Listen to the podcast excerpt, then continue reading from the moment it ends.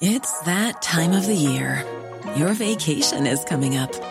You can already hear the beach waves, feel the warm breeze, relax, and think about work. You really, really want it all to work out while you're away. Monday.com gives you and the team that peace of mind. When all work is on one platform and everyone's in sync, things just flow wherever you are. Tap the banner to go to Monday.com.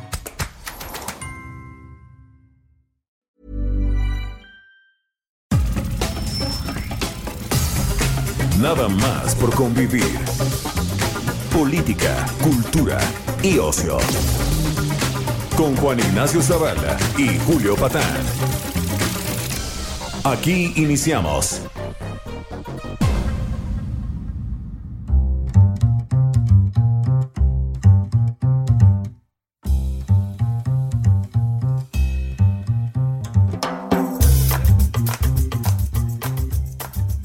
Tal? ¿Cómo están? Bienvenidos a este sábado, sábado santo, eh, sábado de cuarentena, eh, días de guardar. Antes los días santos eran días de guardar, ahora no todos los días son santos, pero sí son de guardar. Así que estamos guardados. Julio Patán, ¿cómo estás? Bien, pero mis días sí son todos santos, ¿eh? sí. Eh, no, bueno, pues ahora sí. Aunque no queramos. Aunque no quieras. Sí, estamos forzados en una vida este, básicamente conventual. Eh, estamos, este, digamos, teniendo una vida monacal. Fíjate que, que eh, digamos, ahorita entraremos en, en, en las vicisitudes de, las poli de la política, pero una de las cosas que, eh, que nos está pasando en esta cuarentena es qué hacemos con el tiempo, ¿no? No, no, no, ahora sí que, ¿qué hacemos con el tiempo? Aunque sea nada más por convivir, porque ya no, no solo por convivir, sino por lo que sea. El, el, la, la, la, gente, digamos, por ejemplo, en algún, en, en, algún momento de la vida, algunos pensamos en que la hueva era la gran cosa y que nos encantaba dedicarnos a la hueva. ¿no? Que no hubiese nada que no fuera el noche farniente, ¿no? Estar tirados y la chingada. Bueno, pues ahora es cuando. Sí, sí. Ahora es al contrario, ¿no? O sea, te dicen, ¿no quieres hacer un enlace con una estación de radio estudiantil de una población de Aguascalientes el martes a las 5 de la mañana, sí, ¿no? Estamos todos picándonos los ojos, man. Sí, Yo... te levantas diciendo, quiero ir a trabajar. Exacto, quiero ir a trabajar, ¿no? Extraño a mis compañeros porque sí, la vida, ¿no? Me urge una oficina. Exacto. Este, mira, la verdad, creo que igual que tú, tengo bastantes ocupaciones, te entretienes leyendo y etcétera, pero sí la bronca, Juan, es la sensación de no poder salir, ¿no? O sea, no es el encierro solo, es el encierro y la sensación de quién sabe para cuándo va a acabar esto y de que no puedo salir. Es decir, no estás encerrado voluntariamente, estoy diciendo una obviedad, pero sí genera una cierta angustia, ¿no? No, cómo no. ¿Cómo no? Y este, digamos, pues tiene sus, sus consecuencias. Yo, estamos viviendo como, ¿te acuerdas aquella película de Buñuel del Ángel Exterminador? Exacto, exacto, exactamente.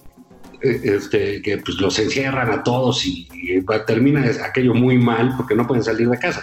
Eso es lo mismo que nos está pasando, ¿no? Tenemos esa, eh, esa circunstancia, ¿no? De que no puedes salir, te mueves, ves, vives con los mismos eh, esto que decías, por ejemplo, en China, leí en algún estudio, no me acuerdo si ya lo comentamos, pues cómo aumentó el número de divorcios este, eh, sí. enormemente después del encierro, eh, muchas este, ofertas en las redes sociales de atención psicológica para cualquier momento de angustia, de depresión, ¿no? Porque pues este, suele pasar, ¿no? Estamos viviendo cosas eh, realmente inéditas yo me estaba imaginando la típica situación de un matrimonio que está ya a punto de la separación después de largos años de desgaste y te cae la cuarentena, cabrón, ¿no? Sí, sí.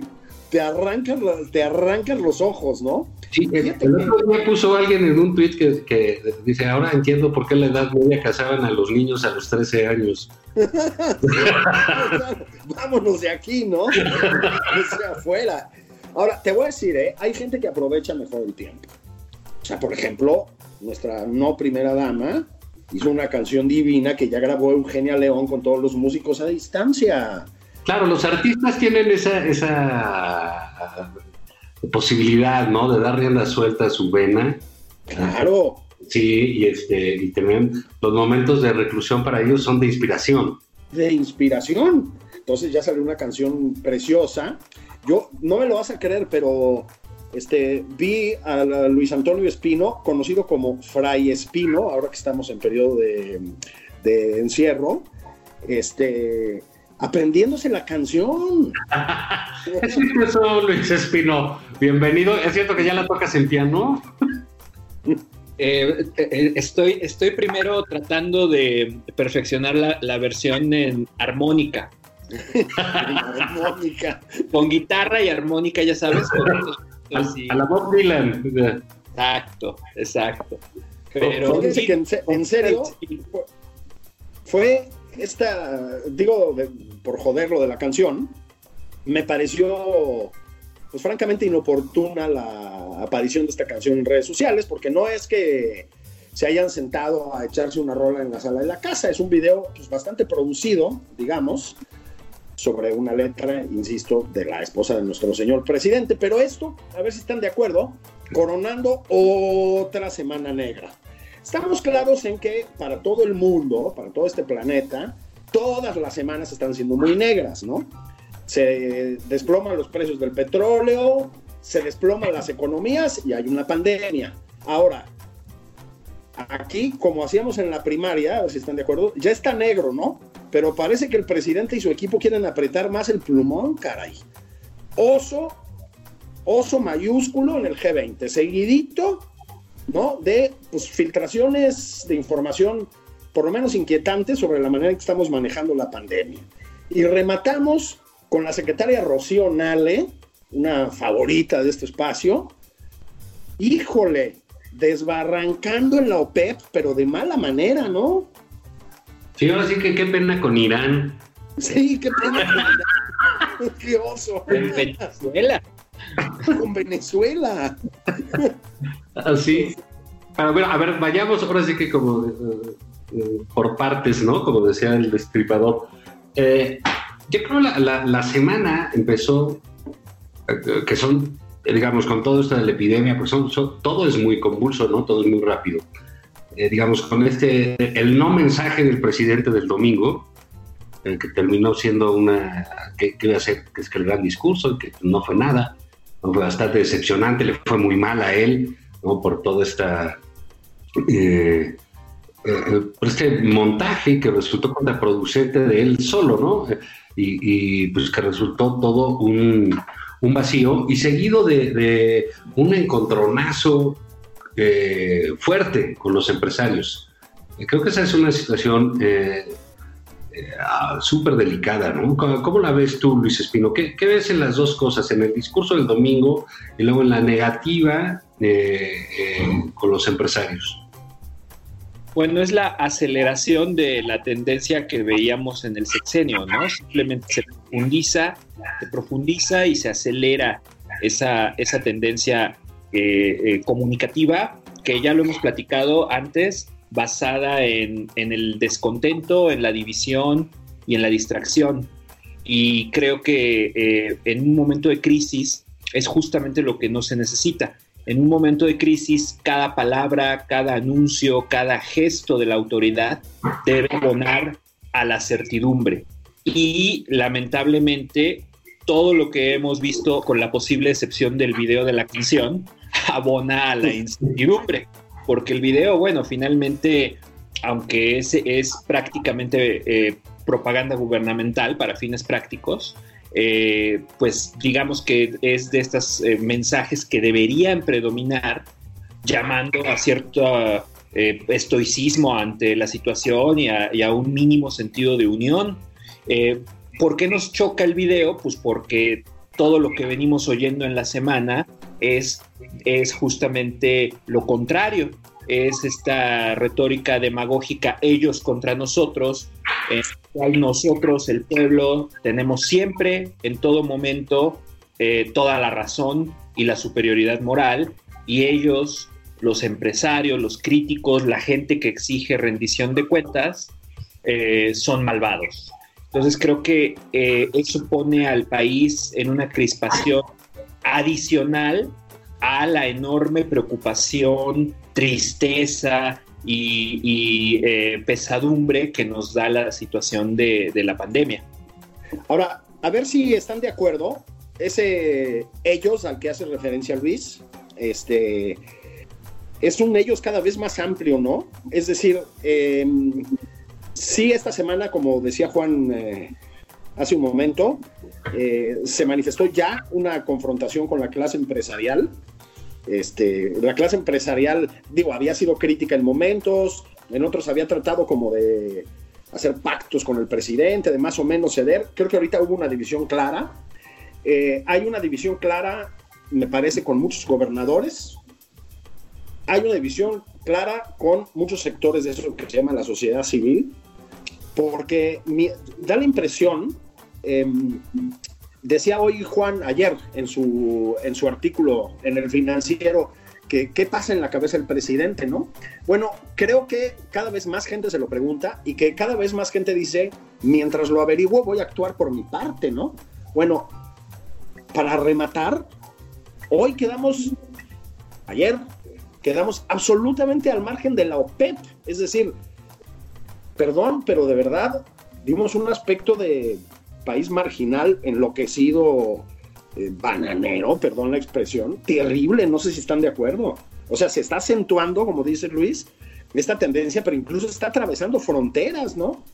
Bueno, ciertamente el mundo sí está viendo cómo responde cada gobierno y cada sociedad ante, ante este, este problema global y, y, sí, como nunca antes en el sexenio, sí hay reflectores puestos sobre México que empezaron eh, con, con, todo el tema de la respuesta del presidente a, negarse, a, aislarse o, a, no hacer mítines, a dejar de saludar y besar niños, eh, todo esto.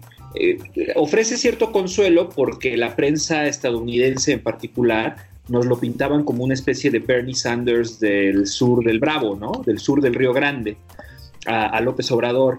Eh, y, pues ahora como que ya abrieron un poco los ojos y dijeron, no, bueno, aquí tenemos a un señor que más bien está en, en la liga de Trump y de Bolsonaro. Y, se obtuvo el poco honroso título de, lo, de ser de los tres presidentes que peor estaba manejando la, la situación, por lo menos en el continente americano. Eh, y, ahora, como, como dices, Julio, el, tema de la OPEP, que bueno, para es muy, es, muy eh, difícil imaginarse eh, por qué a México le convendría empujar que, que el precio del petróleo siga deprimido. Pero nos amanecimos al momento de, estar platicando esto con la noticia de que Trump va a hacer el recorte que le estaban pidiendo a México eh, eh, en un acto pues como prácticamente de, a ver, quítate, ¿no? Este, esto es entre adultos, yo voy a poner tu parte porque claramente tú no estás haciendo lo que te corresponde o lo que deberías. Y otro, otro manotazo, ¿no? Que, que nos deja muy mal parados en términos de pues la supuesta soberanía que deberíamos mostrar en esos foros, ¿no? Sí, yo, yo creo que eh, es también un problema de no seguir eh, las reglas y las directrices del propio gobierno. Siempre hemos dicho que uno de los problemas de, de, López Gatel es que no le hacen caso en su, en su gobierno, ¿no? Si Rocío Nale se hubiera quedado en su pinche casa, no hubiera ido a hacer el oso a la OPEP. No, pero fue videollamada, o sea, fue Pues que no, que, no, que ¿Qué, parte no entienden de que no son vacaciones, de que no hay que estar haciendo cosas, hombre? No, fue videoso, Juan, no. Fue videoso. sí, videoso. fue, esposo vía Zoom o vía Skype, no sé. Sí. sí no, estaban ahí. Tengo entendido que fue una video, una teleconferencia, justamente por eso. Pero bueno, eh, mira, es muy sorprendente, porque, insisto, déjame regresar un poco a este eh, tema de los empresarios, que a mí me parece muy delicado. Eh, no se trata de, defender, digamos, a un sector que en general es poco solidario, como son los empresarios, ¿no? la, propia naturaleza de muchos, pues los olvida, los, los lleva de una manera muy fácil a cuestiones poco éticas, a la avaricia, eh, son poco solidarios, eh, ven un poco más por, eh, por, la riqueza personal que por, la, que por el bienestar general. Pero eso es como, digamos, como decir, todos los gobernantes son corruptos, cosa que no es cierta. No, o sea, es una parte de lo que sucede en un sector.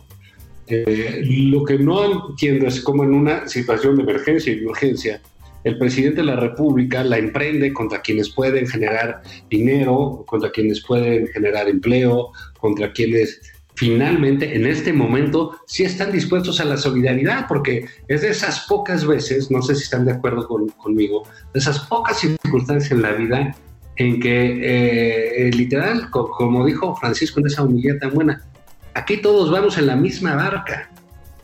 Y no siempre sucede eso. Hay unos que van en lancha, otros van en yate, otros van en velero, otros en esquís, otros no pudieron salir, otros van en patito de hule. En fin, ah, es muy desigual eh, todo. Sí, en, estas circunstancias sí vamos todos igual.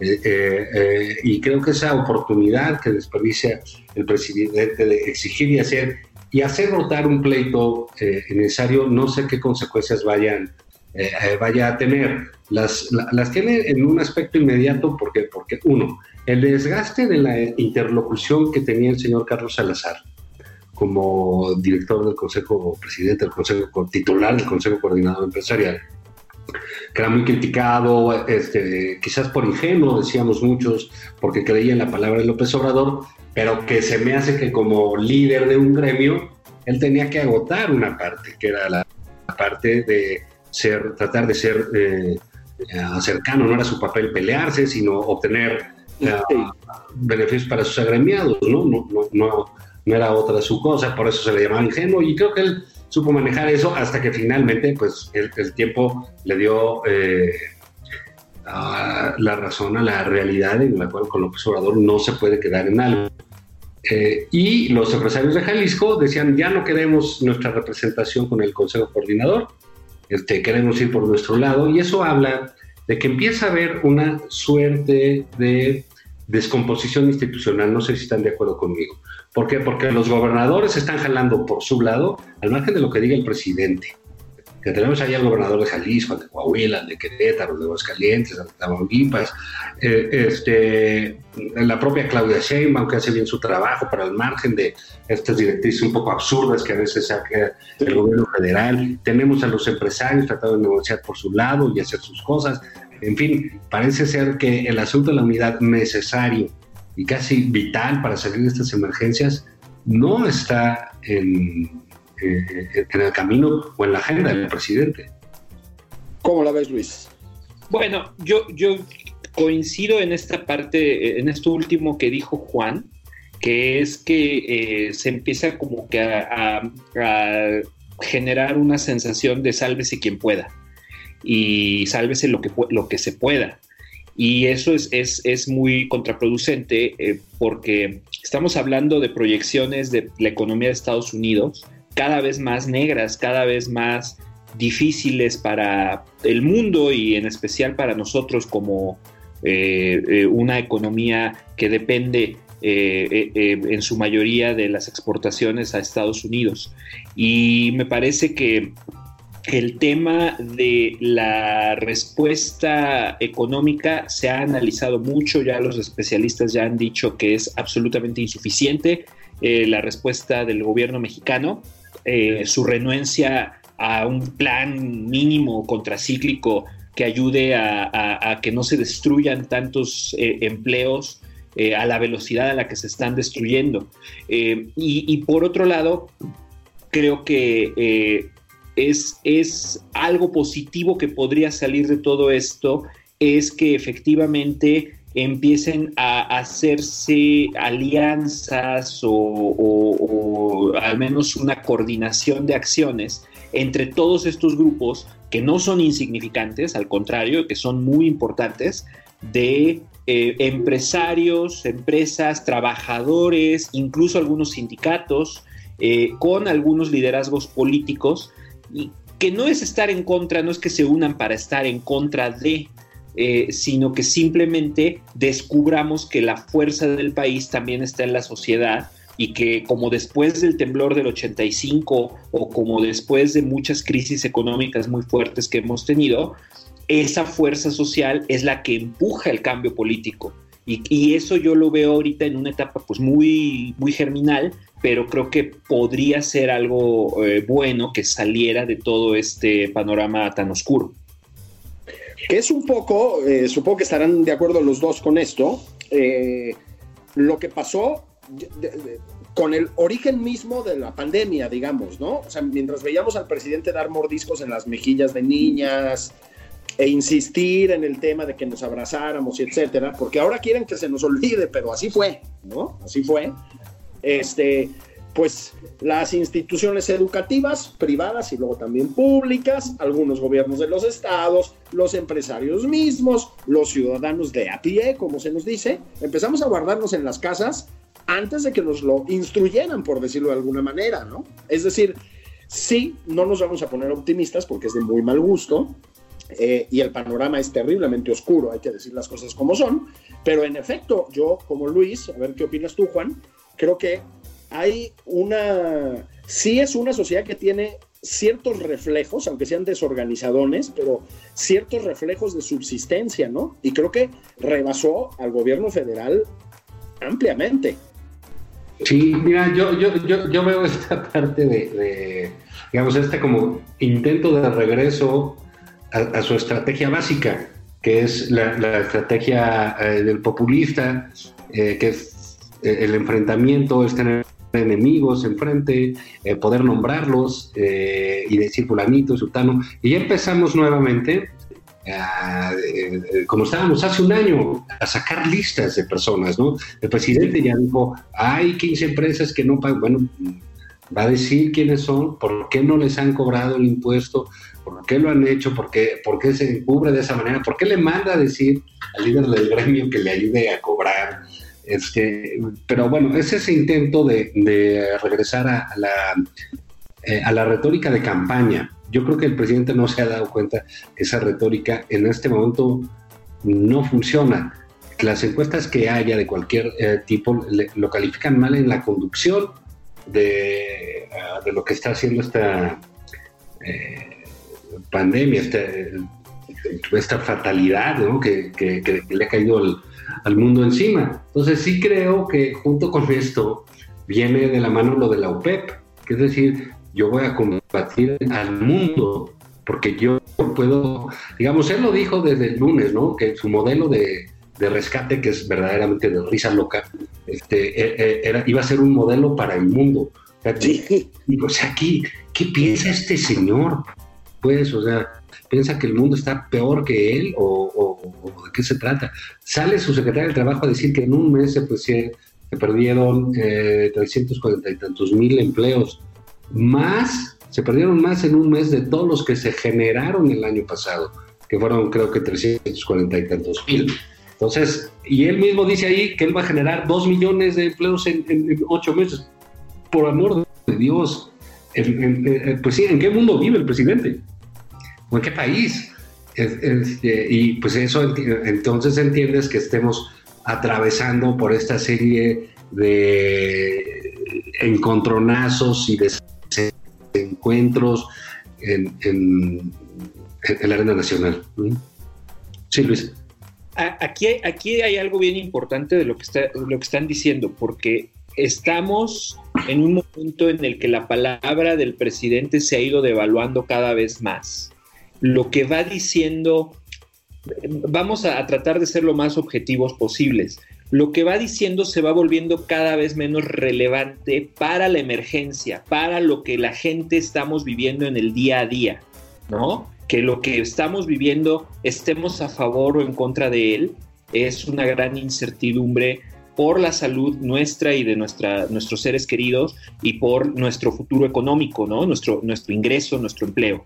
Eh, entonces, lo que va diciendo el presidente es cada vez menos relevante en la práctica, nos sirve cada vez menos lo que dice pero al mismo tiempo la crisis nos hace ponerle más atención porque en las crisis se necesitan liderazgos y en las crisis necesitas que alguien te diga para dónde correr, dónde está la salida de emergencia, dónde está el extinguidor, este, dónde está la zona de, de reunión de evacuación. Entonces, eso sí eh, me parece que es bien importante y ahí habría que ponernos a filosofar, a reflexionar profundamente sobre qué tanto, qué tanta atención le debemos seguir poniendo al presidente, cuánto tiempo le tenemos que invertir al día a eh, eh, tratar de darle sentido a lo que dice y eh, cuánto ya más bien nos tenemos que poner a dialogar otros actores de la sociedad entre nosotros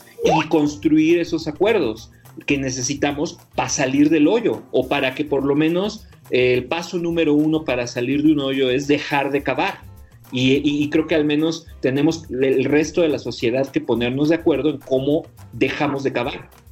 Pues miren, con esta nota súper optimista de Luis Antonio Espino, si les parece bien, vamos, vamos a este, como son 12.30 y pico de la mañana en fase de cuarentena, métanse una cervecita de esas que todavía les quedan en el refrigerador.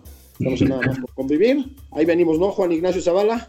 Sí, vamos a una pausa. Imposible ir por barbacoa y eso, pero pues el recalentado de lo, de lo que hay. Arroz con katsu, chela. Exacto. ahorita, ahorita regresamos.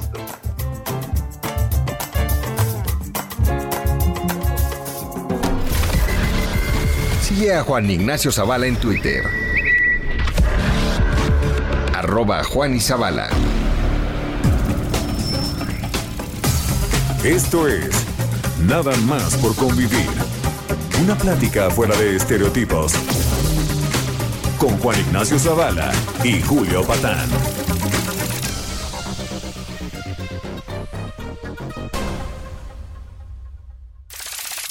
Estamos de regreso en Nada más por convivir. Aquí Juan Ignacio Zavala y Julio Patán. Sigue a Julio Patán en Twitter. Arroba Julio Patán 09.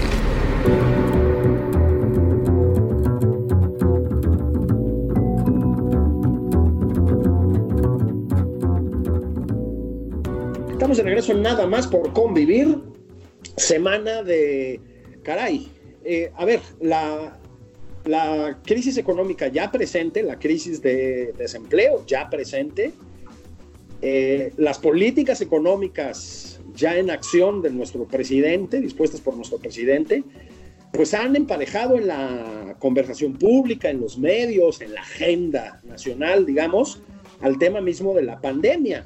Este, hablábamos mucho de estos asuntos, hablábamos mucho de, la estrategia confrontacional que el presidente parece haber adoptado para siempre, en la que ha insistido. Estamos platicando Juan Ignacio Zavala y yo con Luis Antonio Espino, les digo que ahora se le conoce como Fray Espino por la ética conventual que está desarrollando. Este, a ver si están de acuerdo con esto. También han sido bastante escandalosas las noticias que han llegado sobre ciertos aspectos del manejo de la crisis propiamente de salud.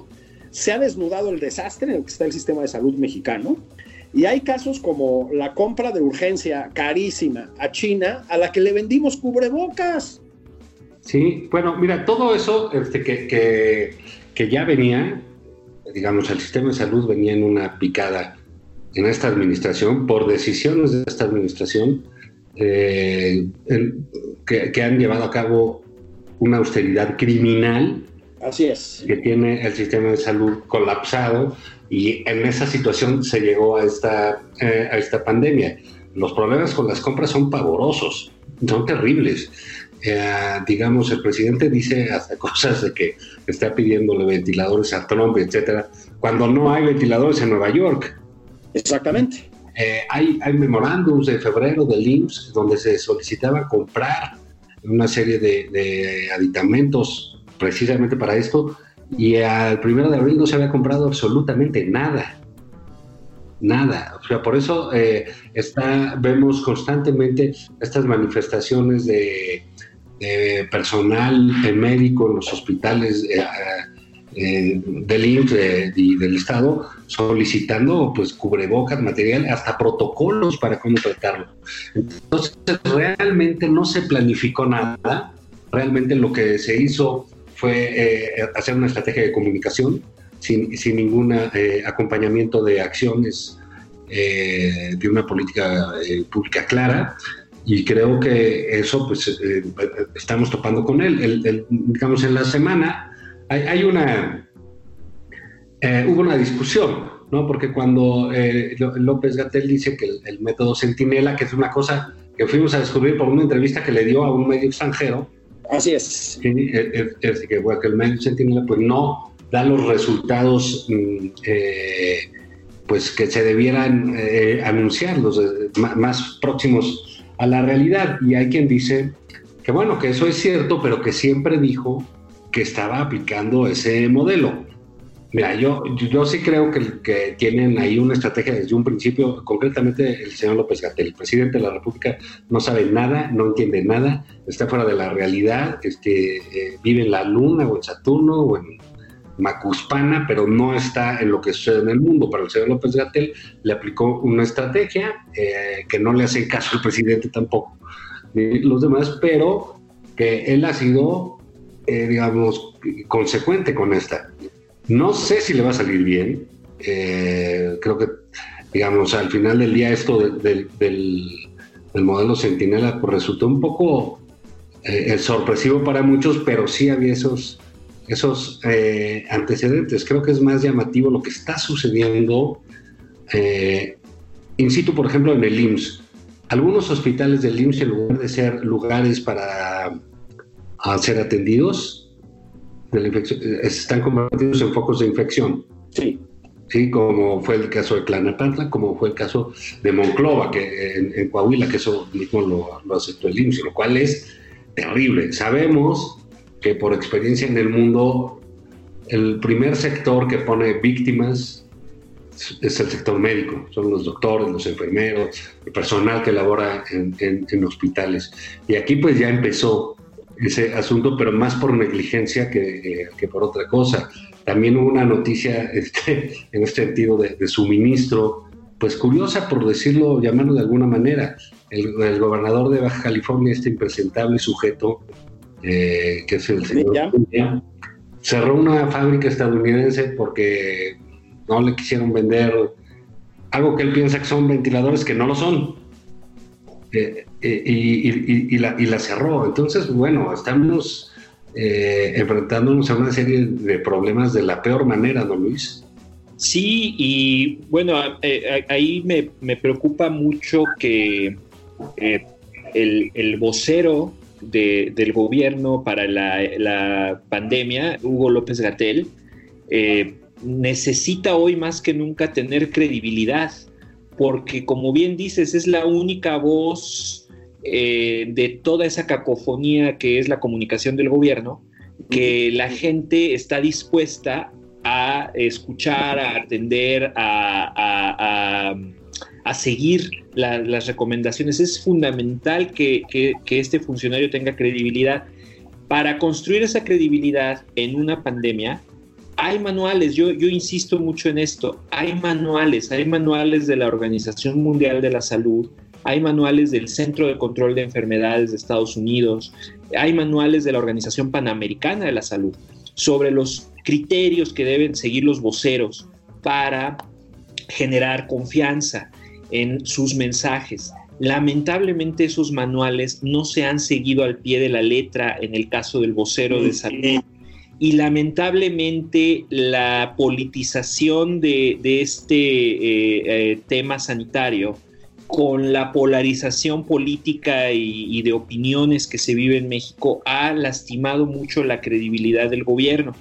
El tema de Centinela es un ejemplo. Yo no soy epidemiólogo, entonces no tengo la más remota idea si el sistema Centinela es, es lo mejor o, más bien si sirve para esta pandemia como sirvió para hace 12 años, hace 11 años para la H1N1 o no. No, no tengo elementos técnicos pero de lo que sí tengo elementos técnicos es de comunicación y el tema de Centinela, eh, lo que lo afectó a, la credibilidad de las cifras de Centinela fue que, que repetidamente se nos dijo que era el único sistema que teníamos en México para saber qué rayos estaba pasando con la progresión de la enfermedad y que era el mejor sistema y que eh, no eh, valía la pena tratar de hacer pruebas masivas a la población como una forma de entender qué estaba pasando con la enfermedad y que solo debíamos confiar en el centinela. Y por momentos el vocero caía en una especie de superioridad intelectual diciendo pues que no importa cuántos casos hay en realidad, no importa, eh, eh, eh, son las palabras que usa en la entrevista con el corresponsal de The Economist, no importa saber el número absoluto, lo que importa es saber cómo se va comportando con una muestra chiquitita que es el famoso centinela, que él equipara a una encuesta en la que no debes entrevistar al 100% de una sociedad, sino solo tomar una muestra representativa. Eso eso es parte de lo que eh, afectó a la, credibilidad de las cifras cuando, obligado por esa eh, entrevista de The Economist, tiene después que salir el vocero a decir cuál es la eh, mm, estimación real, entre comillas, que tiene el gobierno. Y ahí fue cuando la palabra del vocero se devalúa, fue como una devaluación de la moneda, porque lo que dije que eran mil pues no, multiplícalo por 8, ¿no? Y lo que te dije que son 3 mil, son 26 mil. Y ahí en ese momento es cuando me parece gravísimo que no se tomen medidas para eh, recuperar la credibilidad, algunas de las cuales si quieren más adelante podemos platicar qué podría hacer eh, el gobierno, pero me parece, por ejemplo, indispensable que ya se solicite la presencia de observadores extranjeros de la OMS y de, y de otras eh, instituciones internacionales para que den fe de los datos que va generando el gobierno de México. Quizás la, intervención de alguna organización internacional psiquiátrica que evalúe también. al nacio unas ombudspersons. sí, sí. No, no, sobra, ¿eh? No sobra. Oye. creo que tienen, tienen, coincido con ambos, este, creo que lo que quería decir Juan también, a ver si estoy en lo correcto, es, a ver, no sabemos, como dijiste Luis, no somos epidemiólogos ni expertos, ni mucho menos, no sabemos cómo va a funcionar la receta, digamos, de López Gatel, lo que sabemos es que en efecto es la única voz, digamos, ha tenido traspiés y eso, pero es la única voz congruente dentro de esta administración. O sea, cuando tienes un presidente que invita a abrazarse y ahora está promoviendo la sana distancia, pero sigue de tour, pero está, pero está, pero está. Bueno, este hombre ha estado ahí, digamos, ha sido más o menos congruente, básicamente congruente con estas salidas de tono a las que te refieres, Luis. Pero, ¿saben qué? Yo lo dije la vez pasada y lo voy a volver a decir. Creo que tiene un papel muy difícil. Es decir, tú eres epidemiólogo, tienes que ser el líder, digamos, de un país que está enfrentando una potencial mortandad terrible. Hay que decir las cosas también como son, potencial. Tienes un sistema de salud irresponsable, criminalmente desmantelado por esta administración, hay que decir las cosas con su nombre, una administración que además subestimó o ignoró o no sé qué la magnitud de la pandemia, lo ilustra muy bien el caso de las compras que no se hicieron, como decía Juan. Tienes un presidente que es una voz muy autoritaria, una voz muy protagónica, la que no me gusta que la contradigan ni que la opaquen, Tienes un gabinete desastroso en todos los planos, prácticamente la totalidad del gabinete es un desastre, y tienes que sostener esto. Es decir, Yo no conozco a López Gatel, no sé qué pasa por su cabeza, pero tengo la sensación de que está pues respondiendo con bastante dignidad a una situación terriblemente difícil. Bueno, veamos cuánto dura eso, porque eso dura hasta que lleguen el número de muertos, ¿no? Y, hasta que eh, suceda lo que estamos viendo en Nueva York, ¿no? Problemas incluso en las fosas comunes, porque ya no hay dónde poner este, los ataúdes. Entonces son, son, son, realidades que desgraciadamente eh, tengan la estrategia que tengan, nos van a alcanzar, ¿no? Entonces, pues sí hay, digamos, una uh, suerte de problema adelante que se va a estar actualizando. Tener más muertos o no ahorita, pues no, no impedirá que, que sucedan las tragedias que vienen, ¿no? Entonces creo que ahí, digamos, siendo un país con tantos millones de habitantes, pues no tiene por qué pasarnos algo menor de lugares mucho más pequeños, ¿no? O países con eh, mucho menos densidad eh, poblacional. Ahora, eh, déjenme hacer una breve desviación no, pero no todo negativo. También hay que reconocer que ha habido en esto aportaciones del gobierno de la República a la vida personal y concretamente a cómo pasar esta cuarentena. El método Centinela puede ser eh, una gran cosa para contar los tragos que te puedes echar en la cuarentena. o sea, cuando te digan, oye, ¿ya cuántos llevas? Llevo dos. Sí. Cuando realidad llevas 16, hijo de... Sí, no los he contado, pero estadísticamente, digamos. Él dice que llevo. Claro, según los modelos matemáticos, 16 whiskies, ¿no? Según el centinela llevo tres. Llevo tres, sí. Tres, tres tragos confirmados, digamos, ¿no? Así. Tres tragos confirmados. Y luego un detalle más, digo, para acabar de llenar de optimismo a las personas que gentilmente nos escuchan aquí Nada más por convivir, casi ya ni nos dimos cuenta porque el nivel de la desgracia en este país es tal que hasta las grandes desgracias luego pasan medio desapercibidas. Está desatada la violencia y la inseguridad. La peor semana, la peor. Parece que hay gente que no se guardó en su casa, ¿no? Y salió a abrir fuego. Pues sí, con, el ejército, ahora las Fuerzas Armadas, el ejército y la Marina, que ahora les dieron, les pusieron encima otra función adicional, que es coordinar la conversión de hospitales y ampliar la capacidad de los hospitales públicos para atender a las personas que, van a ir llegando a buscar eh, ayuda eh, pues claramente ya se está llevando, yo creo que al límite la, capacidad de, estas dos eh, secretarías y pues sin duda eh, el, control del territorio nacional sí se está poniendo, poniendo en entredicho en algunos estados, ¿no? Donde claramente los, los, delincuentes pues sí van a, no, no, no descansan, no se quedan en casa. Eh, eh, ellos eh, van a seguir actuando porque es una industria pues, multimillonaria que no, no para. Sí, claro, y, bueno, digamos, esa sigue siendo parte del reto de, este gobierno. Pues tenemos el ejército también increíblemente pidiéndole a la gente que no esté en las playas. Sí, por ejemplo. La Marina, sí, hoy, sí, sí. Sí, sí, sí. Entonces, este, eh, pues la delincuencia pues seguirá haciendo sus cosas hasta que suceda algo. Hubo escenas ahí también eh, de terribles eh, por, por, lo que son en sí, que miembros de organizaciones criminales repartiendo despensas este, para la gente, etcétera, Entonces sí, digamos, hay ciertas partes que no se detienen. la inseguridad será una de esas, pero creo que quedará eh, subsumida en, esta realidad eh, de salud, ¿no? que nos puede, eh, la, podemos ver crecer enormemente en, cualquier, en momento. Déjame hacer un cortecillo para preguntarles, Julio Liz, ya, a cambiar, para dejar algo de, de ánimo, pero recordemos que mañana en nuestro horario hay misa, que escuchen, puede ser, ah, va a ser misa de Pascua, Así es.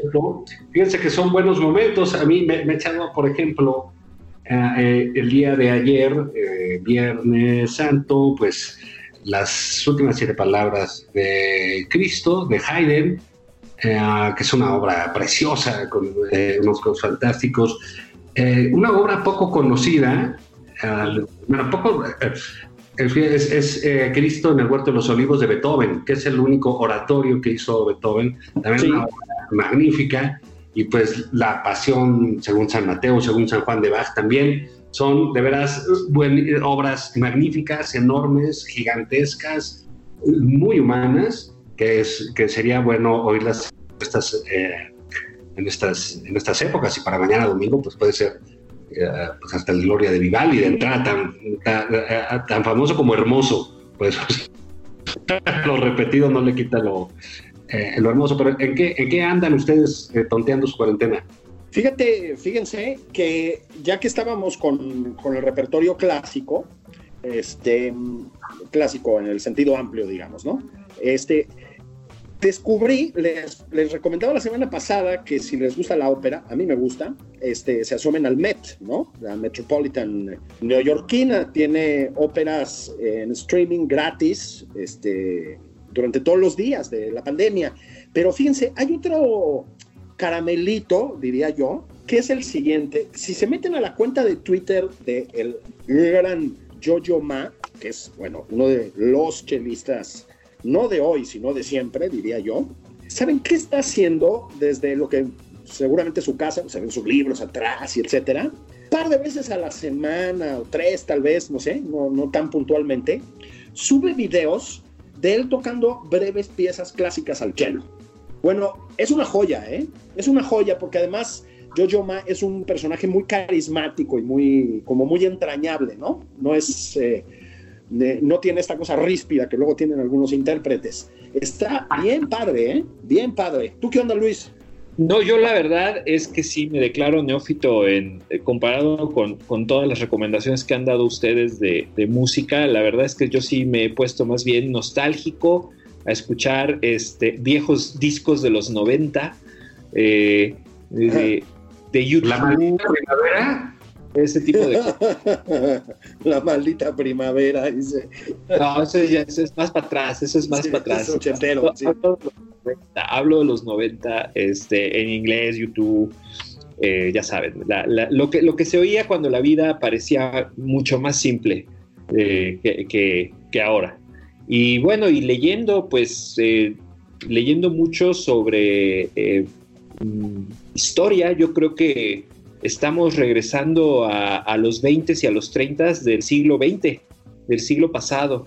Y hay, mucha, hay muchas cosas que, que, leíamos un poco como, pues como historia, como eso, como algo que ocurrió y, y, a lo mejor teníamos la idea de que eran cosas que ya no se iban a volver a presentar, pero yo creo que ahora releer sobre la, la, la situación del mundo en los 20 eh, del siglo pasado es, es muy aleccionador, ¿no? Eh, yo creo que lo vamos a ver con otra perspectiva a partir de este año. Sí, no, no olvidemos que eh, la Gran Depresión, que de, entre otras cosas de eso estamos hablando, este, la Gran Depresión fue también el detonante del gran, la gran revolución en la novela policíaca, que fue el género negro, ¿no?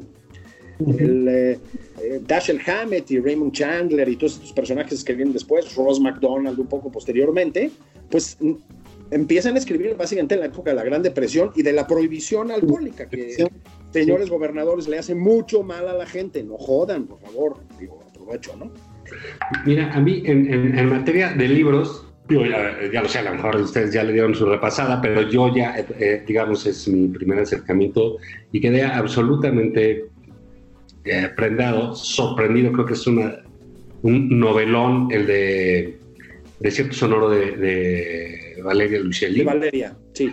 Eh, qué bárbaro, qué, qué, qué, qué, manera de escribir, es, es, está muy por encima de casi todo, ¿eh? O sea, sí es muy notable lo que es eh, eh, la, la, manera, la prosa de esta mujer, su manera de engarzar historias, ¿no? de, de, documentarlas a sí mismo, de volver, de, de, hacer del propio documentólogo un personaje de la, propia novela, que dices, bueno, caray, pues con razón, digamos, a mí se me hace un personaje que no, no, no eh, como esto que hablabas de los que no son como yo llama, que es un poco, que te cae gordo en las entrevistas, es como distante, como pesada, ¿sabes? Eh, pero pues tiene tantos elogios que yo decía, bueno, tarde que temprano me voy a acercar, ¿no? Eh, miren, la verdad es que es un libro de muy, pero muy buena literatura mexicana. Y, digo, es sorprendente, va a ser difícil que alguien le llegue en México en un buen rato, ¿eh? Sí, yo no sé si ya la leíste, Luis, pero yo sí, ya la entré. La, originalmente era en inglés, ¿no? En inglés, sí, así es. Sí, la tiene en la versión en español, este, que también es de ella, hasta donde yo recuerdo, está aquí en Sexto Piso, en la editorial Sexto Piso, este, que son sus editores en México normalmente. Sí, fíjate que sí, es una novela muy compleja, eh, es una novela on the road, digámoslo así. Sí, padrísima. Muy padre, es una novela sobre la violencia familiar, la violencia machista también yo creo que tiene mucho de gran, eso que se llama la gran novela norteamericana, ¿no? Es decir, estas novelas eh, complejas, monumentales, que dialogan con algunos aspectos de lo real y etcétera, que son estas novelas, eh, pienso en John Updike, pienso en el propio Hemingway, si ustedes quieren, etcétera, que tratan de incluirlo todo, ¿no? Así como que tratan de contener un mundo dentro. Sí, es una novela muy potente. Yo he leído a Valeria creo que bastante bien. Este, eh, está, digamos, dio un, en fin, voy a hablar como si estamos hablando de tenistas, pero dio un salto cualitativo tremendo. Digo, ya tenía lo suyo, por supuesto, ¿no? Una escritora importante, pero esto es otra cosa. Yo estoy de acuerdo con Juan. sí, y, en otra liga. Y, fíjate que es una novela que trata mucho de migración, de todo el drama de migración, sí. de la infancia, pero de la infancia eh, eh, urbana y de la infancia, de, estos infantes migrantes, estas enormes tragedias que son, ¿no? Y que son los viajes, te da unos datos de historia bárbaros sobre, sobre los apaches, ¿no? porque es un viaje de Nueva York a Arizona. Eh, este, es también una novela sobre la pareja, sobre los destinos profesionales de cada uno. En fin, suena, al, al decirlo así, suena efectivamente, como dices, como que muy ambiciosa, pero cumple perfectamente, ¿eh? O sea, sí cumple con, esa ambición. Eh, eh, es una novela grande, pero no, no queda absolutamente nada a deber, te quedas muy sorprendido. Muy sorprendido, sí, yo estoy completamente de acuerdo. Ahorita se pueden comprar todavía libros en línea, ¿no? Todavía hay... hay... Sí, te los mandan. O sea, digo, o sea, obviamente descargarlos, pero digo, físicamente. Físicamente, sí, sí, sí, sí. claro, yo, yo he estado comprando ahí también se puede comprar pomos en línea y libros. Sí, mucho whisky. Yo hice una reserva, unas compras de pánico en, a bastante buen precio a propósito. ¿eh? En la este, sí, sí, sí. Sí. Pues creo que vamos despidiéndonos, ¿no? Este, Luis Antonio Espino, qué bueno, qué bueno escucharte. Este, pues si te, si te empiezas a aburrir, acompáñanos otra vez, camarada. Yo encantado, encantado. Y si, y si los chicos esos de Aguascalientes necesitan otra voz así con la... Pues también, porque sí hay que, hay que, hay que mantener la mente ocupada y hay que, hay que, pues, lo que, lo que decíamos en el corte un poco, ¿no? Creo que ahorita tratar de hacer un poco de sentido de todo este caos es importante y rendir testimonio, ¿no? De lo que, de lo que sucede, porque pues todo esto tendrá que quedar escrito en algún lado, ¿no? Y creo que sí es importante dejar, dejar la, opinión eh, eh, razonada en todo esto. Señor Zavala. Pues Julio, pues gracias Luis, gracias por estar aquí nada más mm, por convivir. Ahora sí que estamos nada más por convivir porque no hay otra cosa que hacer. Sí, sí, sí, sí. sí. Y, este, y bueno, a todos los demás nos oímos el, el próximo sábado. Pásese la leve con la, con la cuarentena, no salgan de su casa, eh, y en fin, pues nos escucharemos el próximo sábado, Julio. Aquí en el 98.5, abrazos a los dos. Igualmente. Cuídense todos.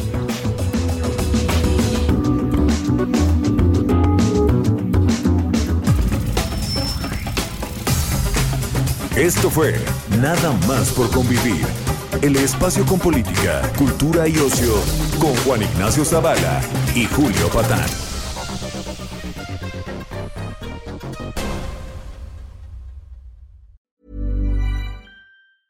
Ever catch yourself eating the same flavorless dinner three days in a row? Dreaming of something better? Well, HelloFresh is your guilt-free dream come true, baby. It's me, Kiki Palmer. Let's wake up those taste buds with hot, juicy pecan crusted chicken or garlic butter shrimp scampi. Mm. Hello Fresh. Stop dreaming of all the delicious possibilities and dig in at HelloFresh.com. Let's get this dinner party started.